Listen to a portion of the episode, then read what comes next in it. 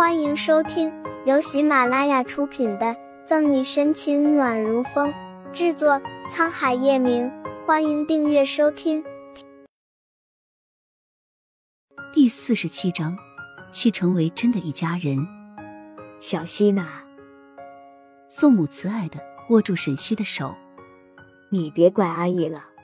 再说我也没有什么大碍，就是擦破了点皮。清楚自己身体的情况，宋母略带浑浊的眼闪过一丝苦涩。我这辈子最担心的还是你和阿姨。和沈西一样，宋母也早就把她当做自己的女儿看待了。你们二人从读书到现在工作，都没有让我操心，唯独你们的终身大事。宋母叹气，她担心自己看不到两个孩子走进婚姻殿堂的那刻。宋妈妈，你说什么呢？沈西脸一红，终身大事真是神雕了。他竟莫名其妙的想起狂霸拽的叶晨玉。沈西娇羞的样子让宋母心下一喜。小西，我希望我们是真的一家人。真的一家人，在场的人除了思想走神没注意听的沈西，都心知肚明这句话是什么意思。眼眶色红，苏倩黯然神伤，看着宋母对沈西的喜爱，尤其是他话里的意思，都让他如同被一盆冷水从头淋到脚。宋一泽希冀的盯着沈西，不放过他面上的任何表情。他想知道他会怎么回答。宋妈妈，你先养着伤，这件事等你身体恢复了再说。帮宋母把被角掖好，沈西不自知的面露含羞。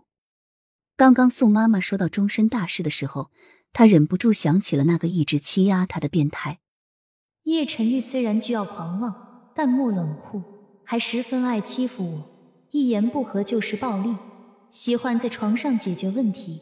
但对我其实还是有一丢丢好的，嗯，对，也就一丢丢而已。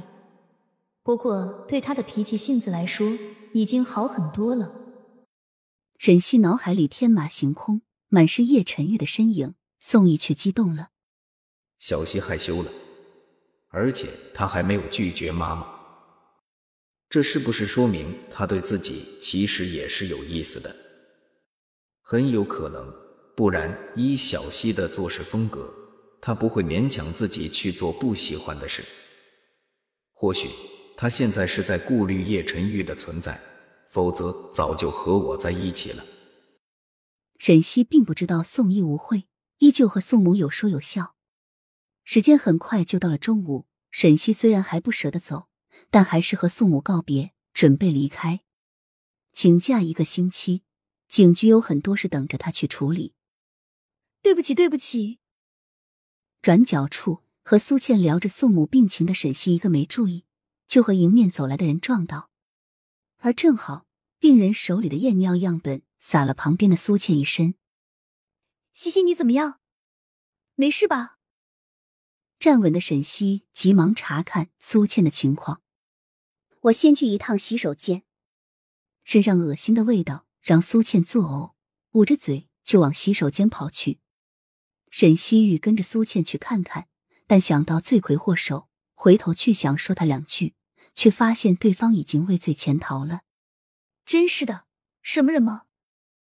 低骂一句，沈西便朝洗手间跑去，但没有两步后便停了下来，紧拧着秀眉。不对，在没有人看见的角落，不着声色的摸了摸外套荷包。沈西脸色一沉，他的东西倒是没丢。却多了一个不属于他的物品，菱形、钉状、不大不小，镶嵌着两两且坚硬的物品，摸着质地应该是钻石无疑，而且还是上品质量。耳钻。摩挲片刻，沈西很快就猜到是什么东西了。难怪刚刚怎么觉得不对劲，原来是有人要对我出手。啊，这样拙劣的手法，我倒是想看看是谁这么无聊。沈西没有去洗手间了，而是好整以暇的坐在走廊椅子上，等着猎物自己送上门来。把他给我抓住！果不其然，没有几分钟，整个走廊上就听见一声厉喝。抬头看去，沈西眉心抽搐，被那抹娇艳的红刺的眼睛生疼。以后出门是不是都得看看黄历？否则怎么到哪哪都能遇到这个嚣张跋扈的小魔女？本集结束了，不要走开，精彩马上回来。